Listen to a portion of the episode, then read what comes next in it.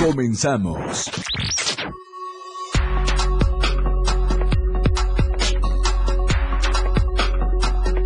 La radio que quieres escuchar. 977. Hasta 37 grados podría ser la temperatura en algunas zonas de la entidad, advirtió la Conagua. El Comité de Derechos Humanos Digna Ochoa acusa al Instituto Nacional de Migración y la Comisión Ejecutiva de Atención a Víctimas de revictimizar y vulnerar los derechos humanos de los migrantes. Otro golpe al bolsillo de las familias en México. El costo del cono de huevos llegó a los 94 pesos. También incrementaron su precio el gas doméstico, carne de pollo y la leche pasteurizada. Y en México, Pide el presidente de la República, Andrés Manuel López Obrador, a ministra Norma Piña que revise el descongelamiento de las cuentas de la esposa de Genaro García Luna. El hashtag de hoy es Golpe a la economía. Bienvenidos a Chiapas a Diario.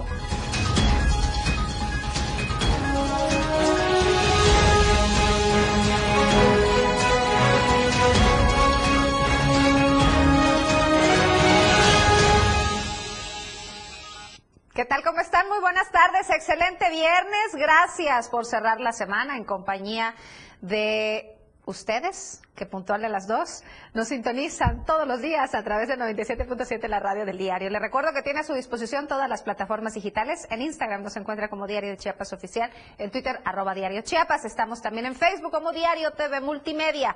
Ahí puede seguir la transmisión completamente en vivo. Estamos en TikTok y también en Spotify. Nuevamente, el calor se hace presente en la capital chiapaneca y se espera que las altas temperaturas continúen en gran parte de la entidad. De esta y más información le presentaremos más adelante. Por lo pronto, le doy la bienvenida a mi compañero Fernando Cantón, que ya es viernes, compañero. Ya es viernes, Iris. ya estamos listos preparándonos para el fin de semana, pero usted no puede arrancar el fin de semana sin estar bien informado con las noticias más importantes que se han generado durante las últimas horas y de las cuales le daremos cuenta a través de este espacio que estamos transmitiendo totalmente en vivo desde la torre digital del diario de Chiapas. Y sí, como bien dices, altas temperaturas en todo el estado y por eso hoy venimos un poquito más más, más frescos. Eso iba a decir. Nosotros siempre hacemos match, compañeros, sin, sin ponernos de acuerdo, pero es es look de viernes, look porque hace calor y necesitamos estar frescos porque vaya, vaya que las temperaturas continuarán. ¿Qué le parece si arrancamos de lleno con la información? Precisamente hablando de las altas temperaturas que continuarán en gran parte del estado, se espera, se espera que hasta los 37 grados alcancen en diferentes entidades. Esto así, así lo dio a conocer la Conagua tras el monitoreo realizado precisamente por la Comisión Nacional del Agua. Se ha señalado que las altas temperaturas continuarán en Chiapas y en el sureste mexicano, pudiendo alcanzar los 37 grados Celsius en la región. El informe indica que la influencia de la circulación anticiclónica en gran parte de la región mantendrá las condiciones necesarias para cielos mayormente despejados con algunas nubes y baja probabilidad de lluvias. Se pronostica lluvias escasas solamente en Chiapas y Oaxaca. Por otra parte, se espera que el viento domine de componente sur con rachas de hasta 50 kilómetros por hora en Tabasco y Oaxaca y 40 kilómetros en Chiapas y Guerrero. Esto contribuirá a un ambiente muy caluroso con posibles registros máximos de temperaturas entre 38 a 40 grados centígrados y de 25 a 32 grados en zonas de montaña. Durante los próximos tres días, ponga mucha atención, se prevé un bajo potencial de lluvias en gran parte de la región, aunque podrían presentarse algunas lloviznas aisladas o moderadas en áreas específicas, principalmente en el oriente y sur de Chiapas y norte de Oaxaca. Esto puede ser debido al ligero aporte de humedad junto con el calor acumulado durante el día. Es importante destacar que algunas regiones como Altos, Tulijá, Maya, Selva, Meseta Comiteca y Sierra Mariscal podrían experimentar algunas precipitaciones.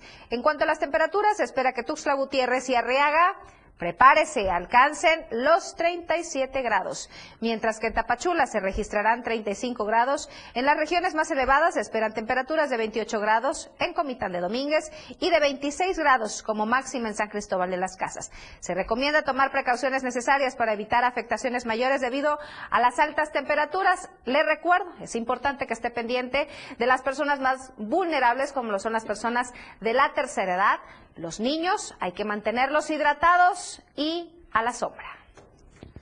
Durante toda esta semana le hemos estado informando sobre el caso de un indigente en Tapachula en condiciones de salud degradables, totalmente inaceptables. Una persona, le doy contexto, una persona que sufrió una descarga eléctrica, un indigente que sufrió una descarga eléctrica, sufrió múltiples quemaduras, deambuló por las calles de Tapachula con esas heridas sin que nadie le pusiera atención. Las autoridades sanitarias argumentaban que era una persona violenta que agredía a, a los médicos y enfermeras y que no, no podían controlarlo.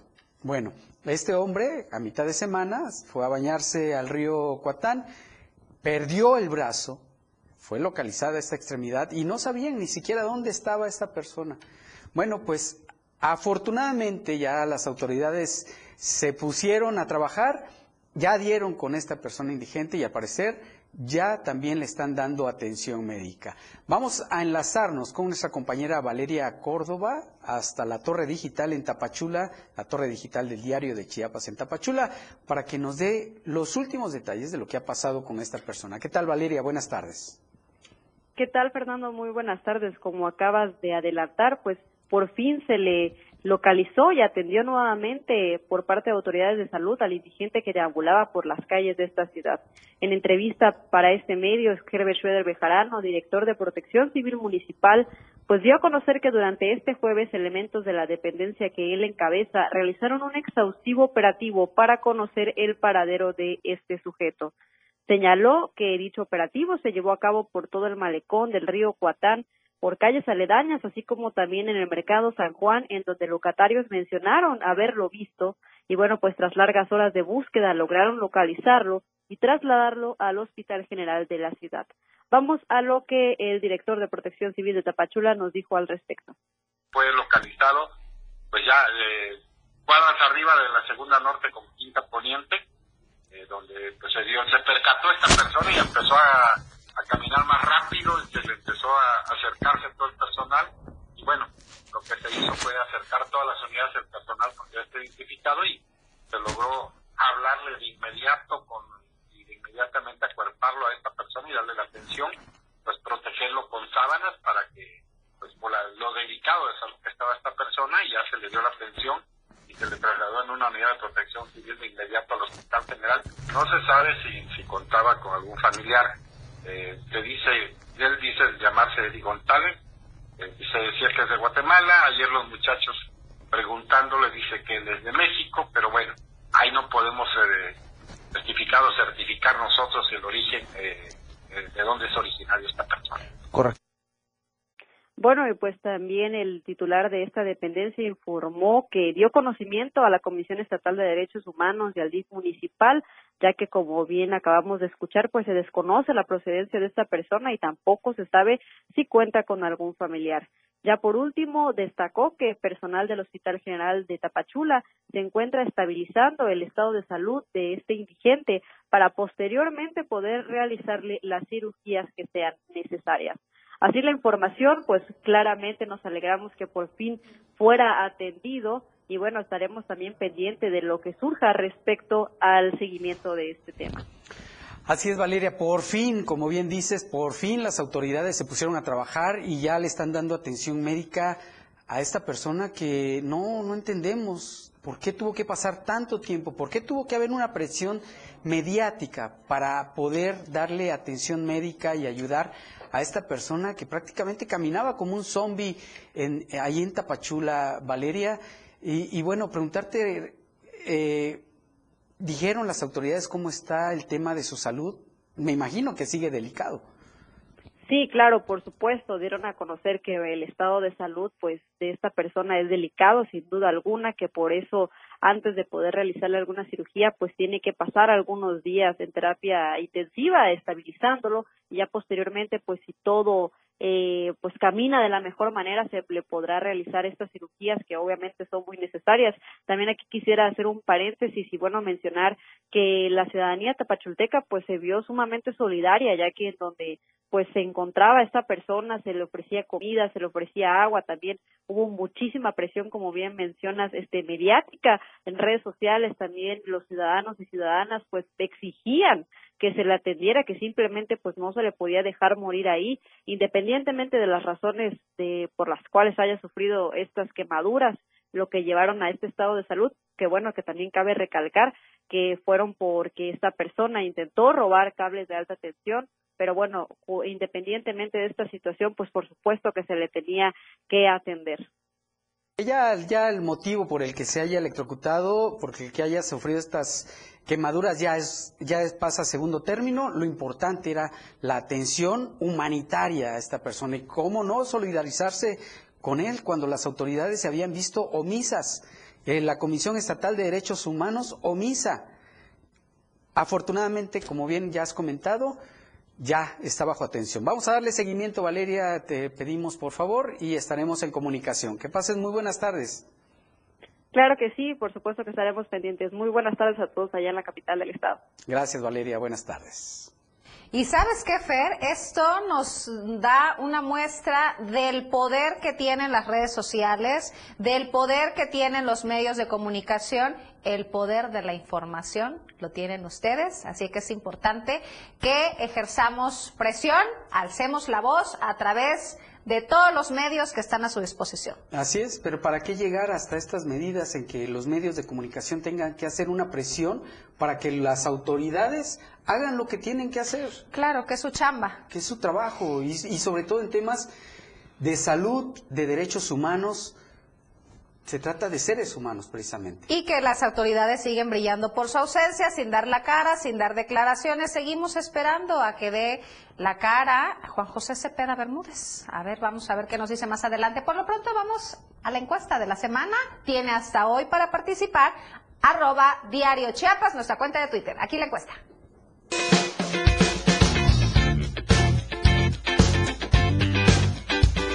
En el diario Media Group nos interesa conocer tu opinión. La pregunta de esta semana es, ¿está a favor o en contra de la construcción de un circuito interior en Tuxtla? Respóndenos. ¿A favor? Que venga la modernidad. ¿En contra? No es necesario. Vota pues a través de nuestra cuenta de Twitter, arroba Diario Chiapas. Participa, comenta y comparte.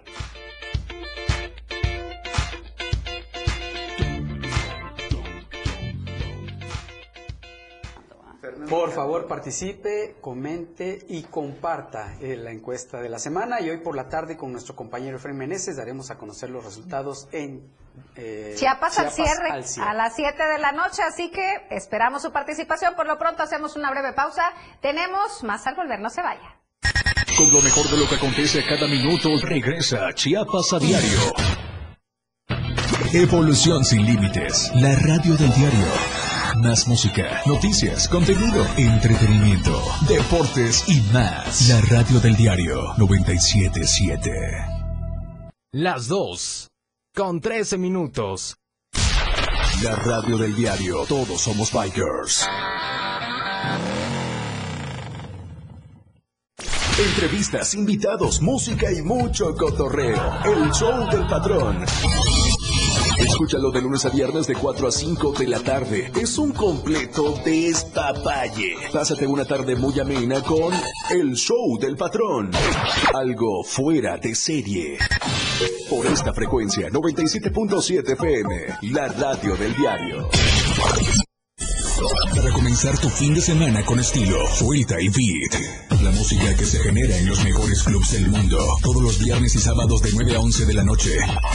Lo mejor de la música electrónica lo escuchas ahora en las tornamesas. DJ Guni y DJ Anali OG tienen para ti los mejores sets mezclados en vivo. Suelta el beat en la radio del diario 97.7. Contigo a todos lados. Disfruta de muy buena música, lo más trendy en redes sociales, la info sobre tus artistas favoritos y todo lo que debes saber para estar al día con la mejor actitud. Top Music con Moisés Galindo, de lunes a viernes de 5 a 6 de la tarde por la radio del diario 97.7 con lo más top a todos lados. Porque todo tiene una solución. En este tu espacio, denuncia pública. Te invito a sintonizar Denuncia Pública los lunes, miércoles y viernes a las 10 de la mañana a través de la radio del diario 97.7 FM. Soy Felipe Alamilla, la voz del pueblo. Recuerden que denunciar es un derecho y una obligación. Escúchalo en el 97.7 FM, la radio del diario. Denuncia pública con Felipe Alamilla, la voz del pueblo. voz del pueblo. No se deje y denuncie. Ahora las noches de lunes a jueves se disfrutan más en compañía de Moisés Jurado. Disfruta de la mejor música de ayer, hoy y siempre, en punto de las 9 de la noche en Las Inolvidables de la Radio del Diario, contigo a todos lados. 97.7, la radio del diario, contigo a todos lados. Viridiana Alonso y Fernando Cantón ya están de regreso en Chiapas, Chiapas a a diario.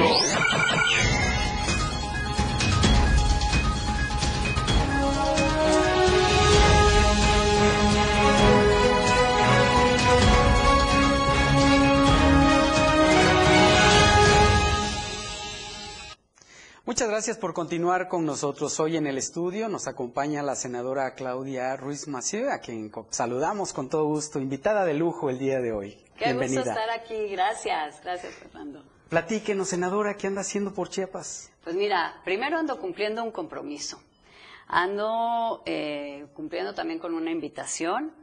El compromiso era con Coparmex, eh, aquí de Chiapas, que coincidimos en Coparmex Nacional hace unos meses y me invitaron a venir a hablar sobre el Senado, la perspectiva que tenemos en este año legislativo desde una perspectiva plural. Entonces venimos senadores de distintos partidos, a hablar de lo que se ha discutido en el Senado esta semana, como el Plan B, pero también lo que viene eh, y un poco los temas nacionales. Y luego me invitaron también ahí a la Libre de Derecho a, darle una charla a los estudiantes sobre la importancia de la participación ciudadana, de defender las instituciones democráticas y de que cada uno de nosotros se involucre en construir México.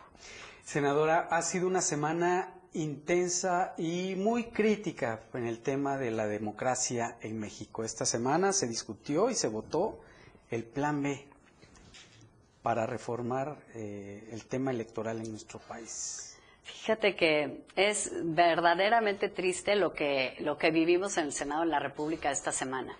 Primero porque el plan B, que ya habíamos aprobado en diciembre, ya no debió haber regresado a la Cámara de Senadores. Entonces fue una violación más a la Constitución, que claro, nosotros vamos a utilizar para plantear ante la Suprema Corte la inconstitucionalidad del procedimiento y de la propia eh, reforma. Lo más triste es que la mayoría, sin argumentar, sin nada, lo que aprobó fue un cambio a las reglas del juego para cargar los dados a favor de sus candidatos. Y eso, eh, pues nos lastima a todos, pone en riesgo nuestro derecho a votar, a tener elecciones confiables, a tener equidad en la contienda y que todos los partidos que representamos la diversidad y la pluralidad en el país podamos competir. Pone en riesgo verdaderamente no solo al árbitro imparcial, sino a nosotros como ciudadanos de poder ejercer nuestro derecho al voto. Esta eh, reforma electoral que se votó y se, se aprobó este plan B ha causado mucho impacto no solo en México, sino en Estados Unidos. Eh, ya ven una amenaza a la democracia desde Estados Unidos, senadora. Es correcto. Fíjate que em, es un tema que venía despertando alertas en el mundo y en nuestros vecinos y principales socios comerciales mucho más, porque eh, han visto cómo ha habido una regresión antidemocrática y autoritaria en México con la expansión de la presencia, por ejemplo, de Fuerzas Armadas, no en tareas de seguridad, sino en tareas civiles, de administración cotidiana del gobierno. Eh, han visto cómo pues, se está hostigando a quienes critican al gobierno, a los medios de comunicación o a los organismos autónomos, al Poder Judicial mismo. Y ahora con esta nueva ley, el Plan B, pues sí, ya francamente en riesgo la democracia y con ello desde el punto de vista de nuestros socios comerciales, pues en riesgo también lo que tiene que ver con la seguridad jurídica para invertir, para aprovechar mejor el Tratado de Libre Comercio que tenemos con Estados Unidos y Canadá, y la calidad de vida de los mexicanos, pues que sin una democracia, la verdad, pues sí, se ve muy comprometida. ¿Qué sigue, senadora? Eh, ¿Ya está todo perdido? ¿Se va a ir a tribunales esto? Sin duda, esto va a acabar en el Poder Judicial, sí o sí. La primera parte que ya se había aprobado en diciembre y que cambió el modelo de comunicación y de propaganda gubernamental para permitir, como hemos visto, que desde el gobierno se promuevan las candidaturas de los funcionarios de gobierno o de los candidatos del gobierno con nuestros recursos públicos y eso pues perjudica la equidad de la contienda. Ya se impugnó y ya el ministro Pérez Dayan en la Suprema Corte suspendió esos efectos para que no se afecten las eh, elecciones de Coahuila y Estado de México.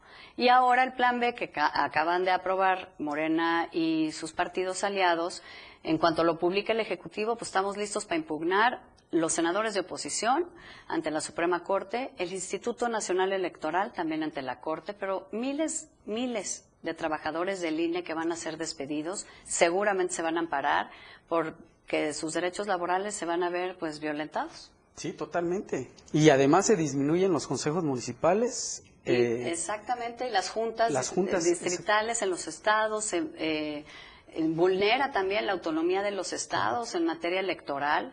Entonces vamos a ver una, pues un cúmulo de acciones legales ante ya sea tribunales eh, del Poder Judicial, obviamente en el Tribunal Electoral, en la Suprema Corte de Justicia.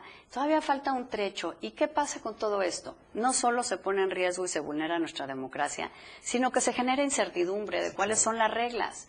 Y no es menor, son las reglas con las cuales los partidos políticos y los ciudadanos sabemos que se puede acceder al poder. Viene una elección muy importante en 2024, necesitamos certidumbre en las reglas, un árbitro imparcial y sobre todo con capacidad para organizar una elección tan grande para que todos podamos votar en todo el territorio nacional con la seguridad de que nuestro voto se va a respetar. El INE ha sido reconocido a nivel mundial por ser uno de los principales órganos electorales que han fomentado la democracia. Incluso están tratando otros países de tomarlo como ejemplo. Con esto prácticamente se regresa al pasado en el tema de la democracia. Totalmente. Fíjate que eh, yo tuve la oportunidad de ser secretaria de Relaciones Exteriores y México es un país que da mucha cooperación internacional a otros países en muchas materias donde tenemos fortaleza, en materia de salud, por ejemplo, o educación. Y uno de los temas es precisamente la construcción de autoridades e instituciones electorales y democráticas. El INE es un ejemplo y ha ayudado a construir eh, organismos similares en otros países. Con esta reforma pierde mucho de sus capacidades, no va a poder organizar las elecciones eh, pues con certeza, no va a haber ni siquiera la posibilidad de que todos tengamos una elección para votar con fotografía, por ejemplo, todos los nuevos electores que la tienen que adquirir o que tienen que renovar la suya, porque no va a haber el personal para ello, el personal para capacitar a los que van a fungir como funcionarios de casilla y lo más eh, importante es que no va a haber certeza en que pues nuestros votos realmente se cuenten. Sí, claro. El domingo, senadora, es la segunda marcha por la defensa del INE. Hay quien ha llamado esto una marcha de conservadores, conservadoras, pero hay que participar. Hay que participar, sin duda, Fernando. Esto es una es una marcha de ciudadanos. El pasado 13 de noviembre vimos a cientos de miles de ciudadanos de todo el país salir a marchar para defender la democracia, para defender al INE. Y no solo en su carácter de órgano, eh, de árbitro, imparcial, sino porque esa imparcialidad nos garantiza que vivimos en un país democrático. Y eso significa que vivimos en un país donde todos tenemos los mismos derechos y libertades, donde tenemos el derecho no solo de votar por quien queramos, sino de decir lo que pensamos. Y eso es lo que queremos cuidar. La ciudadanía nos dio una gran lección a los políticos y a los partidos políticos, porque nos, nos rebasó y dijo, yo voy a conducir este proceso. La ciudadanía hoy creo que tiene el papel más importante y protagonista en esta lucha de la defensa por la democracia. Hay que ir el 26 a la concentración. Yo voy a ir como fui en noviembre, como ciudadana, con mi familia, con mi pareja, con mis amigos, porque yo sí quiero seguir viviendo en un México democrático. La ciudadanía ha tomado el control de esta defensa, ha asumido la centralidad y el poder que tiene eh, con, con su voto, con la forma de encauzar su fuerza y su capacidad. Eh, y creo que los partidos políticos tenemos que oír ese mensaje y darle a los ciudadanos ese papel que tienen que tener en una democracia que es el más importante. Muy bien, senadora. Oiga, hace poco en una gira la vimos acompañada del senador Noé Castañón Ramírez. ¿No son sumas que restan esas? Porque el senador está acusado de violencia vicaria por parte de su esposa. ¿No le afecta la imagen a usted? de esas Pues compañías? Mira, la verdad es que el senador Castañón es un legislador que se ha caracterizado por hacer su labor con mucha responsabilidad y con mucha solidez técnica. Y algo que caracteriza a este Senado de la República es que todos los que militamos en la oposición, de- en el PRI, en el PAN, en el PRD, en Movimiento Ciudadano y en el Grupo Plural que hay en el Senado, trabajamos juntos en beneficio de México, legislando eh, de manera conjunta o eh, impidiendo que haya retrocesos democráticos o institucionales que afecten derechos y libertades. Yo creo firmemente que hay que eh, pues seguir trabajando de esta manera y cada quien, eh, como hasta donde yo sé mi compañero senador ha hecho, pues enfrentar con pruebas y con argumentos en los órganos jurisdiccionales cualquier conducta que se le pueda señalar. Así lo ha hecho, yo lo he visto y creo que ese es el camino. Lo que sí puedo decir es que es un muy buen senador y que hemos trabajado juntos en el bloque de contención todos los días desde que empezamos en esta importante responsabilidad en 2018. Senador, aprovechando, ¿el tema de Genaro García Luna no afecta a la oposición? Pues mira, yo creo que el tema de Genaro García Luna hay que ponerlo en su dimensión. Primero, eh, pues hay que respetar a- al, al tribunal en su que de- determinó su culpabilidad en Estados Unidos, la importancia de que en un Estado de Derecho, pues cualquiera, quien sea, pues pueda responder de sus conductas ante eh, pues los tribunales y enfrente la sanción que le corresponda. En segundo lugar, la importancia de eh, tener poderes, poderes judiciales autónomos. Creo que eso no lo podemos olvidar. Pero en tercer lugar, también me parece que el hecho de una persona no nos debe distraer de que hay miles de miembros de las Fuerzas Armadas y de las policías en el país que hacen su trabajo con mucho compromiso, con mucha probidad y con mucha honestidad.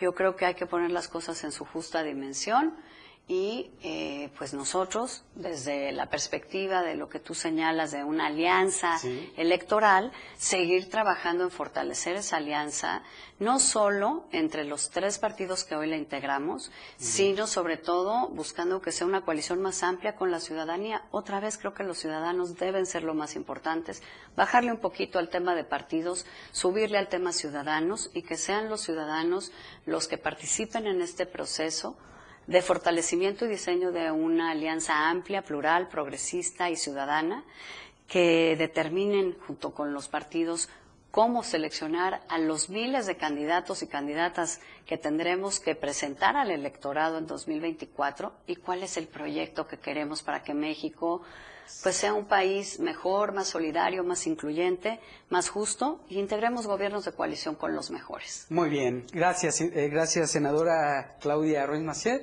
Vamos a una pausa comercial, en un momento regresamos. Cada día de la semana, de lunes a viernes, te informan Chiapas a diario. Después del corte, ya regresa.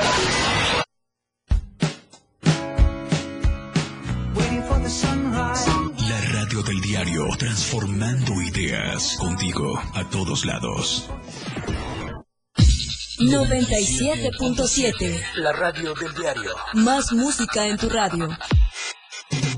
Lanzando nuestra señal desde la torre digital del diario de Chiapas. Libramiento Surponiente 1999. 97.7. Desde Tuxtla Gutiérrez, Chiapas, México. XHGTC, la radio del diario. Contacto directo 961-612-2860. Cabina 961-612-2860. Escúchanos también en línea. www.diariodechiapas.com Diagonal Radio. 97.7. La radio del diario. Más música en tu radio. Las 2. Con 30 minutos. Chiapas es poseedora de una belleza natural sin rival en todo México. Una gran selva, un impresionante cañón, manglares y playas únicas, además de paradisiacas caídas de agua, visten a nuestro estado con el encanto único de la naturaleza. Chiapas es el estado más al sur de México, la última frontera de nuestro país. Aquí, en este rincón, que también fue el último territorio en añadirse a la República, se encuentra un paraíso de bellezas naturales listo para ser explorado. Ven y disfruta lo que Chiapas tiene para ti. 97.7, la radio del diario. Contigo a todos lados. Te esperamos en la playa más grande del sureste, Puerto Arista, Chiapas. Bikers en la playa 2023.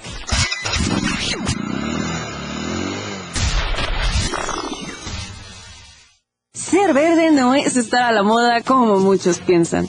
Hoy, ser verde está siendo un estilo de vida para miles de personas. Porque a ti como a nosotros nos preocupa el cambio climático, el cuidado del agua, de los bosques y el bienestar animal. Y aunque nos sigan criticando, seguiremos trabajando. Porque hasta ahora el 90% de las propuestas medioambientales y por los animales son del verde. Es momento de gritar fuerte y con mucho orgullo. Yo quiero un México más verde. Partido Verde. 97.7, la radio del diario. Con lo mejor de lo que acontece a cada minuto, ya regresa Chiapas a diario.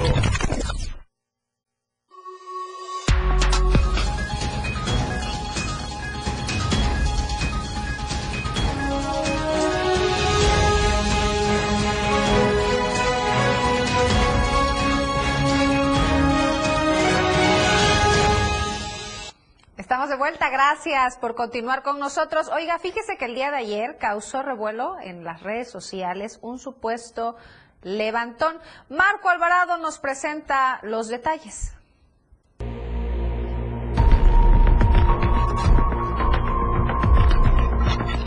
Un supuesto levantón la tarde de este jueves en la novena avenida Sur y la primera calle Oriente en esta ciudad desató la polémica en las redes sociales. Y es que en las grabaciones compartidas eh, cientos de veces se ve como suben por la fuerza una mujer a un automóvil Volkswagen modelo Virtus de color blanco, cuyos ocupantes interceptaron a su objetivo mientras ésta caminaba rumbo al poniente de la ciudad.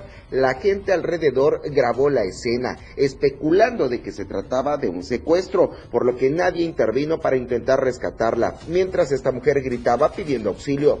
Incluso se llegó a comentar que podría tratarse de Brunet Ortega Solís, la directora de la guardería donde falleció presuntamente ahogado el pequeño Damián.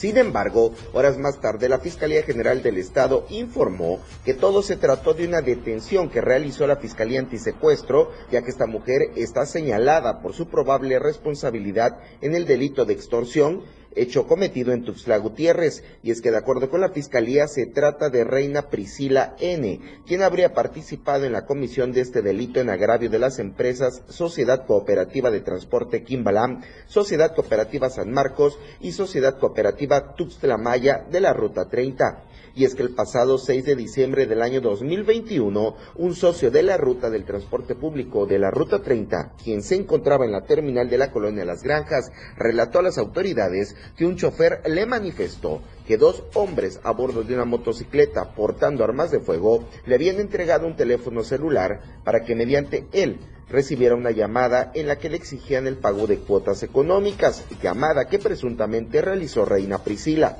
La imputada será puesta a disposición del juzgado de control y el tribunal de enjuiciamiento del Distrito Judicial de Chiapa de Corzo, Tuxtla Gutiérrez y Cintalapa, quien habrá de resolver su situación jurídica. Para Diario Media Group, Marco Antonio Alvarado.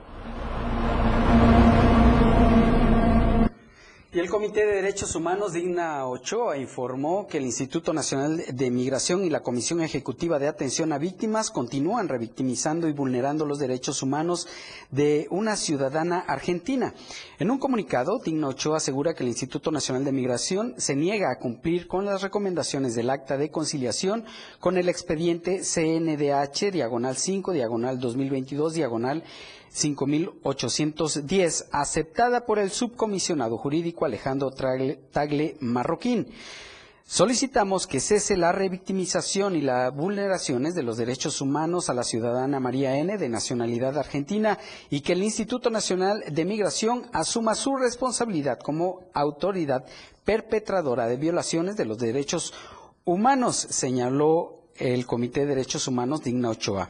La quinta visitaduría se ha comunicado con María, que vive en Guatemala, y le ha manifestado que se niegan a emitir la visa humanitaria que se requiere para que ella pueda estar en condiciones de darle seguimiento a la queja y a los acuerdos emitidos en el acta de conciliación, lo que implica el procedimiento de registro y seguimiento en la Comisión Ejecutiva de Atención a Víctimas. Y fíjese que eh, estudiantes de octavo semestre de la Escuela Normal Superior de acá de Chiapas se manifestaron frente al Palacio de Gobierno. Lucía Trejo, nuestra compañera, nos tiene todos los detalles. Muy buenas tardes, adelante. Muy buenas tardes, efectivamente, estudiantes del octavo semestre de la Escuela Normal Superior del Estado de Chiapas, mejor conocida como la ENS, se manifestaron frente al Palacio de Gobierno en Tuxtla Gutiérrez los jóvenes que van a egresar en los próximos meses, en agosto del presente año, y concursarán conforme a la convocatoria de Secretaría de Educación para la asignación de una plaza docente, eh, han pedido a las autoridades que aclaren el número de espacios que hay y no han tenido respuesta. De acuerdo a los estudiantes, han buscado a siete funcionarios en entrevista el día de ayer por la noche que se estaban manifestando y con documentos en mano, con sello debidamente eh, de recibido, los jóvenes indicaron que han buscado a siete funcionarios, a siete servidores públicos de la Secretaría de Educación que dirige Rosalía Domínguez Ochoa sin que al momento tengan respuesta. Los futuros maestros y maestras expresaron que aunque fueron atendidos por Lenin Gumeta Nucamendi, quien se desempeña como jefe de departamento de escuelas telesecundarias en esa dependencia, este respondió que actualmente hay 14 mil desempleados y pasarán a formar parte de esa estadística. Los estudiantes de la EN dijeron sentirse desesperados, están preocupados, por ello piden la intervención del gobernador Rutilio Escandón Cadenas, y bueno, finalmente han confirmado que la escuela va a continuar tomada, ¿sí? La en la ubicada eh, del lado norte poniente de Tuxtla, precisa, para ser más precisos, en la colonia Albania Alta. Hasta aquí mi reporte. Muchísimas gracias, Lucía, por tu reporte. Realmente preocupante la situación de estos estudiantes, pero bueno, habrá que ver lo que digan las autoridades. Y hace unos momentos platicábamos con la senadora Claudia Ruiz Maceo sobre el tema de la democracia, de la aprobación del Plan B en el Senado de la República y cómo, cómo va a afectar el tema de la democracia en México. Bueno, pues así como en la Ciudad de México se va a llevar a cabo una concentración por la defensa del INE, también, también en Chiapas se va a realizar esta, esta concentración. Ainer González tiene los detalles de lo que va a ocurrir el domingo. Activistas, escritores, académicos y ciudadanos en Chiapas anunciaron este 23 de febrero que llevarán a cabo una segunda movilización para defender al Instituto Nacional Electoral del denominado Plan B de la reforma electoral. En rueda de prensa, Madeline Villafuerte Trujillo, integrante del Frente Cívico Nacional en el estado de Chiapas, informó que para el próximo domingo 26 de febrero se espera que miles de ciudadanas y ciudadanos de las ciudades de Tuxtla Gutiérrez y de Tapachula acudan a la concentración denominada El INE no se toca. Tras la primera concentración del 13 de noviembre de 2022, detalló que alrededor de 117 organizaciones de la sociedad civil en 82 ciudades, 75 de México y 7 en el extranjero, realizarán sus propias concentraciones, pero todas con la misma intención, la de mandar un mensaje claro en favor de la independencia de los poderes de la Unión, en defensa de la Constitución, de la democracia y de las libertades. En el caso específico de Tuxtla Gutiérrez, mencionó que la cita será para el próximo 26 de febrero en el Parque Bicentenario a las 10.30 horas, en el que esperan dar inicio a las 11, mientras que la movilización en la ciudad de Tapachula expuso que se espera que la concentración sea a las 9 de la mañana en el Parque Bicentenario de esa ciudad. El plan A no fue aprobado. El plan B es el que ahorita nos preocupa, pero nosotros tenemos el plan C, que es corte, constitución, ciudadanía. Que quede claro, mi voto no se toca, el INE no se toca. Que viva México. Gracias. Por tanto, destacó que el Instituto Nacional Electoral y los organismos públicos electorales de cada estado en su estructura cuentan con las unidades técnicas de igualdad, lo cual dijo tienen la obligación de promover, respetar, proteger y garantizar los derechos humanos, por lo que la ciudadanía está obligada a cuidarlas. Para Diario Media Group, Ainer González. Bueno, y retomando nuevamente el tema de educación, bueno, ahora alumnos del TEC de Cintalapa exigen, exigen educación de calidad. Marcos Ramos con los detalles. Muy buenas tardes, adelante Marcos. Gracias compañera, muy buenas tardes. Efectivamente, por enésima ocasión, alumnos de diferentes semestres que se forman de manera profesional en el Instituto Tecnológico Superior de Cintalapa se volvieron a manifestar de manera pacífica la mañana de este jueves. Y es que demandan varias cosas. La primera y la más importante, la destitución inmediata de la directora Juana Cruz Cantino, porque según ellos no es competente para desempeñar este cargo. Otra petición que hacen también es que en los viajes de estudio, los alumnos cada que tocan el tema con la directora, siempre ella sale con el mismo argumento de que la escuela no cuenta con recursos económicos para poder solventar esos gastos. De igual manera, están exigiendo una educación de calidad, ya que los alumnos aseguran que hay muchos maestros al frente de diversas carreras que no cuentan con el perfil y eso sin duda es para ellos resta porque no están bien formados. Los universitarios aseguran que hay mucha corrupción al interior de este plantel educativo, ya que ellos saben que sí hay recursos que manda el gobierno federal para esta institución, pero siempre la directora sale que no hay absolutamente nada. Por otro lado, cuando tienen eventos deportivos, los alumnos que conforman cada equipo y que representan a la institución, que únicamente tienen que comprar ellos sus uniformes, pagar el pasaje, inscripción, hospedaje y todo lo demás, porque la escuela no respalda absolutamente con nada.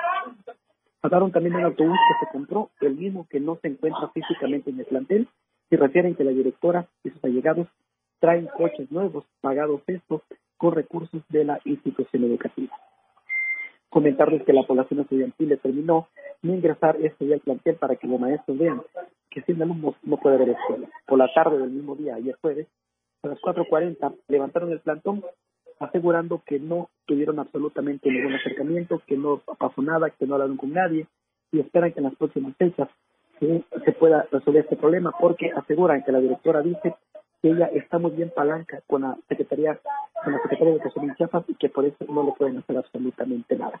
Es lo que sucede acá en el municipio de Quintala, específicamente en el TEC. Compañera, información. Muchísimas gracias, Marcos, por tu reporte. Estaremos pendientes de lo que acontece en esta zona. Vamos a hacer una breve pausa y a la última. No se vaya, tenemos más al volver. Con lo mejor de lo que acontece cada minuto, regresa Chiapas a diario. La fuerza de la radio está aquí en el 977.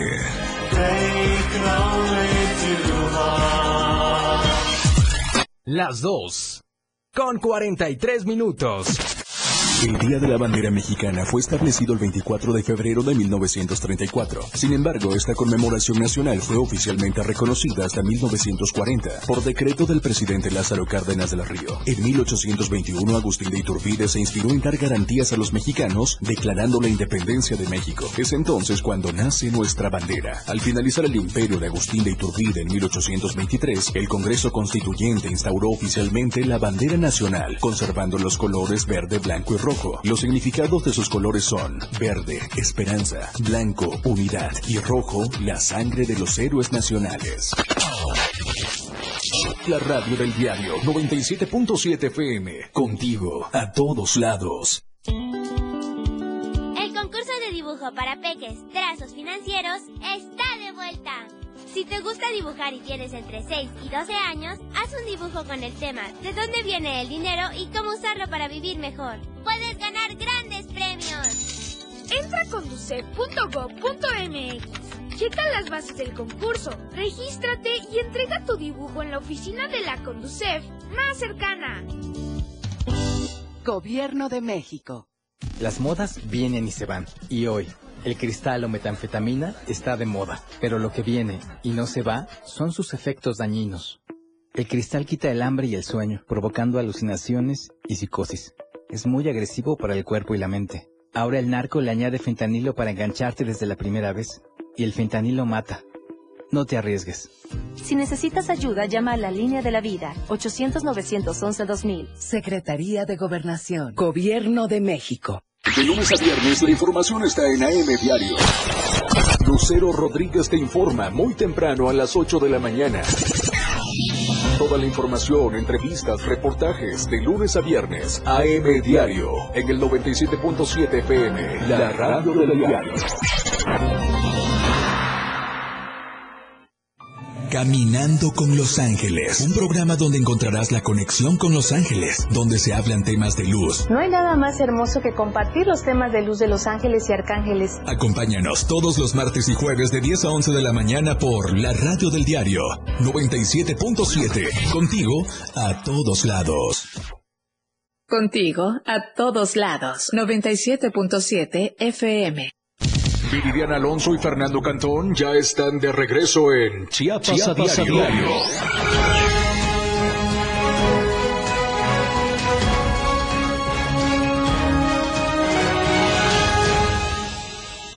Muchas gracias por continuar con nosotros y como todos los días es un gusto saludar a nuestro compañero Luis Silva, nuestro corresponsal en la Ciudad de México, quien nos tiene las notas nacionales más relevantes. ¿Qué tal Luis? Muy buenas tardes. Hola Fernando, te saludo con gusto a ti y a los amigos del auditorio. Efectivamente, desde la capital de la República Mexicana les informamos que el presidente Andrés Manuel López Obrador ha solicitado a el tema más importante que hay en la palestra política, que es el de García Luna, de inmediato se conozcan cada uno de los bemoles y de las acciones que ha emprendido su gobierno para contrarrestar, dijo, uno de los aspectos más fundamentales que es la verdad histórica de este caso, investigar a la esposa García Luna, el puenteo de recursos, el depósito en cuentas eh, de Islas Caimán y de otros lugares turísticos y sobre todo destinos en se habrían depositado grandes cantidades de dinero y forma parte de una investigación por parte de la Fiscalía General de la República. No hay que olvidar, Fernando, que la víspera fue encontrado culpable Genaro García Luna de cinco delitos por narcotráfico, también por haber mentido a la autoridad ministerial en Estados Unidos y por otro lado también por ser responsable de ocultar información confidencial en el gobierno de Felipe Calderón Hinojosa.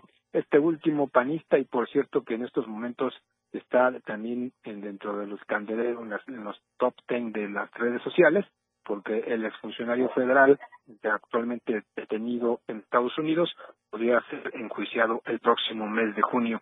Te quiero comentar que a pesar de estas circunstancias, el jefe del Ejecutivo mexicano reconoce que definitivamente en el caso de Genaro García Luna, una de las aristas más importantes es el desvío de recursos que él habría tenido fue funcionario público federal. ¿A qué nos referimos, Fernando Auditorio?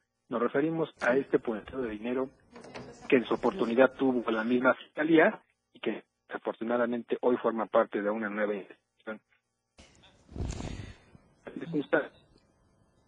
Bueno, Luis, te agradecemos la comunicación. Estaremos en contacto. Que tengas un extraordinario fin de semana. Oiga, y en noticia de última hora le comparto, se registró fuerte accidente automovilístico sobre el tramo Tonalapi-Jijiapan. Se vieron implicados una moto y un auto particular. Hasta el momento se, manera, se maneja de manera extraoficial la muerte de una persona al interior del vehículo que ardió en llamas. Esto acaba de suceder hace unos minutos. Aquí le estamos presentando la información al momento. Seguimos con más temas. Se lo mencionábamos al inicio del programa y es que un nuevo golpe ataca al bolsillo de las familias. El cono de huevos ha llegado a los 94 pesos. También incrementaron su precio el gas doméstico LP, la carne de pollo y la leche pasteurizada. El desembolso de dinero para cubrir los, los, gastos básicos de alimentación fue mayor durante la primera quincena de febrero en comparación con el mismo periodo del año anterior, con más de cinco productos que registraron un aumento significativo en su costo. Es evidente en los estantes y en los centros de abasto que el producto que más ha aumentado el precio es el huevo, que este jueves se vendía a 94 pesos en su presentación de 30 piezas. El INEGI precisó que el huevo tuvo una variación del 6.20%, lo que convierte en uno de los productos más caros de adquirir durante la primera quincena del mes, según el Índice Nacional de Precios al Consumidor. Además, el huevo, los consumidores tuvieron que pagar más por el gas LP, carne de pollo, leche pasteurizada, plátanos y por comer en taquerías y restaurantes, según este índice. Seguramente los precios van, van a continuar a la alza porque la crisis se está pegando muy duro.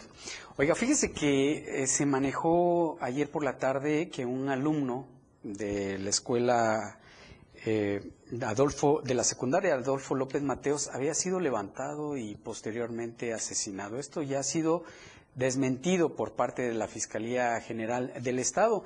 Pero también el director de esta escuela señala que fueron otras causas de su, las de su deceso. Marco Antonio Alvarado tiene los detalles de esta información.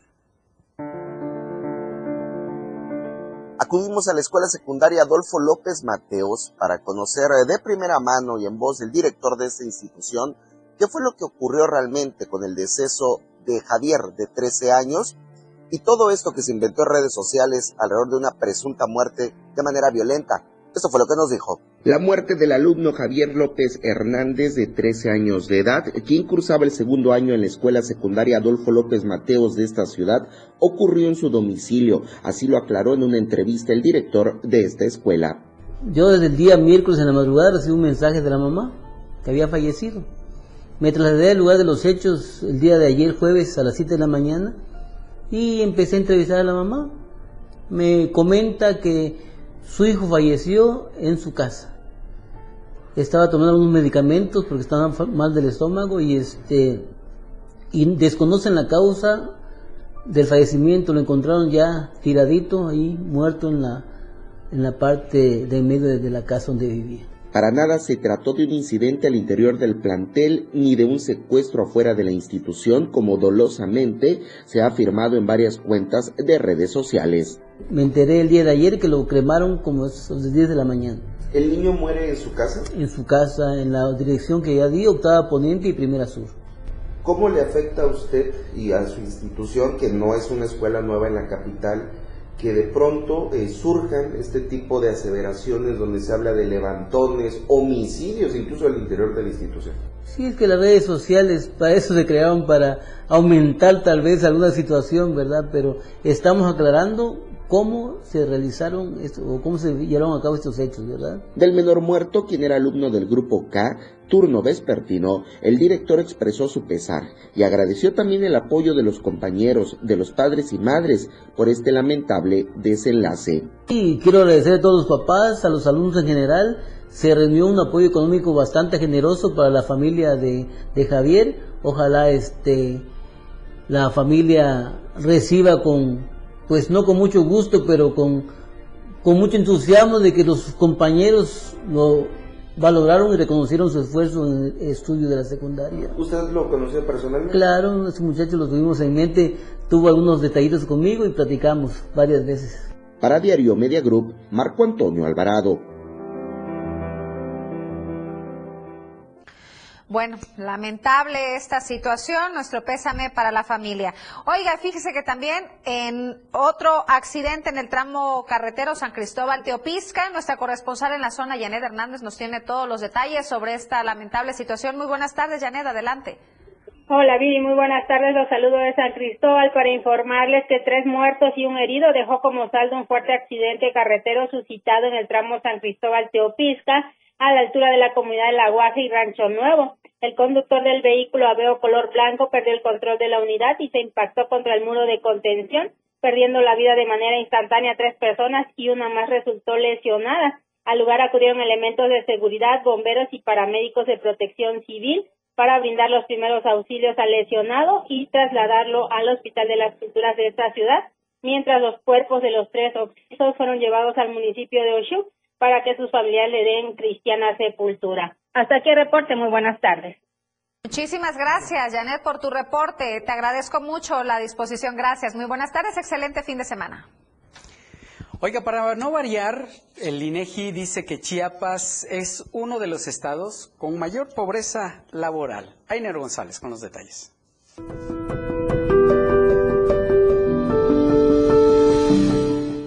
Chiapas, Guerrero y Oaxaca son las entidades de la República Mexicana que registran el mayor número de personas que no pueden adquirir la canasta alimentaria haciendo uso de todo su ingreso laboral.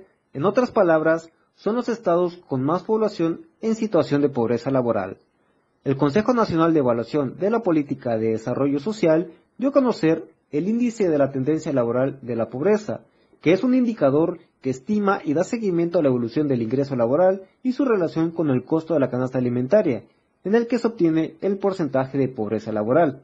Por tanto, el Coneval revela que hasta el cuarto trimestre de 2022 el porcentaje de población en pobreza laboral a nivel nacional fue de 38.5%. Sin embargo, las entidades con mayor porcentaje fueron Chiapas, Guerrero y Oaxaca con 68.8, 64.8 y 61.6% respectivamente. Con esta información, el índice de la tendencia laboral de la pobreza destaca que de los 2.211.107 personas que integran la población económicamente activa en Chiapas, alrededor de 1.521.241 personas perciben un ingreso inferior al valor monetario de la canasta alimentaria.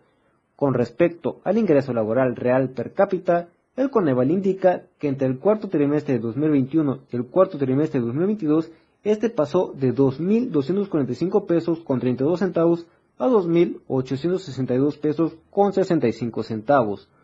Para Diario Media Group, Ainer González.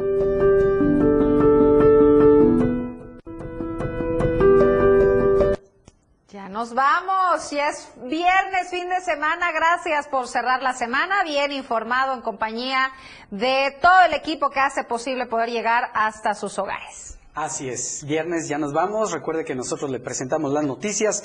Ahora usted tiene el poder de la información. Que tenga un extraordinario fin de semana.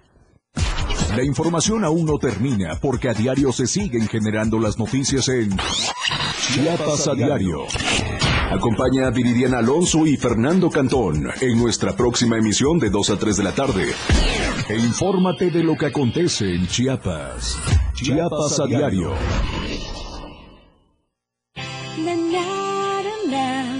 La radio del diario.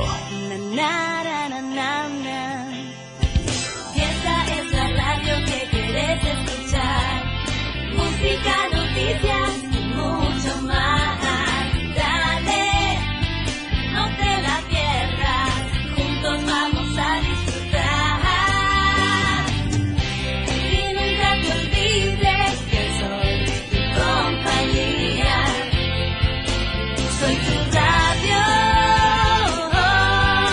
La radio del diario 97.7. Editorial de la radio del diario. Es muy lamentable que nuestro querido